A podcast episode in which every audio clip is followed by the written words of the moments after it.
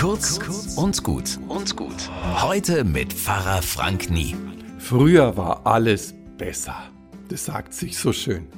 Die Preise beim Einkaufen damals, oh Mai, der Liter Benzin kostete nicht mal eine Mark. Die Wälder waren grün und gesund, Fleischer und Bäcker um die Ecke machten gute Geschäfte und mit dem Wohlstand ging's bergauf. Ja, manches von damals wünsche ich mir zurück. Vor allem, dass alles etwas langsamer war. Gemörtle heut, wie wir daheim in München sagen. Bloß, das Wissen von heute hätte ich doch gern dazu. Woran früher Menschen schwer krank wurden und starben, vieles davon ist heute behandelbar.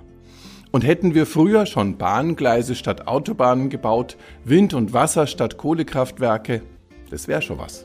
Also, warum nicht das Beste von damals und heute für morgen mixen? Für eine gute Zukunft. Etwas weniger Hektik, mehr Gemütlichkeit und etwas weniger Wohlstand, dafür mehr Zufriedenheit. Damit könnten wir gut leben. Bis morgen.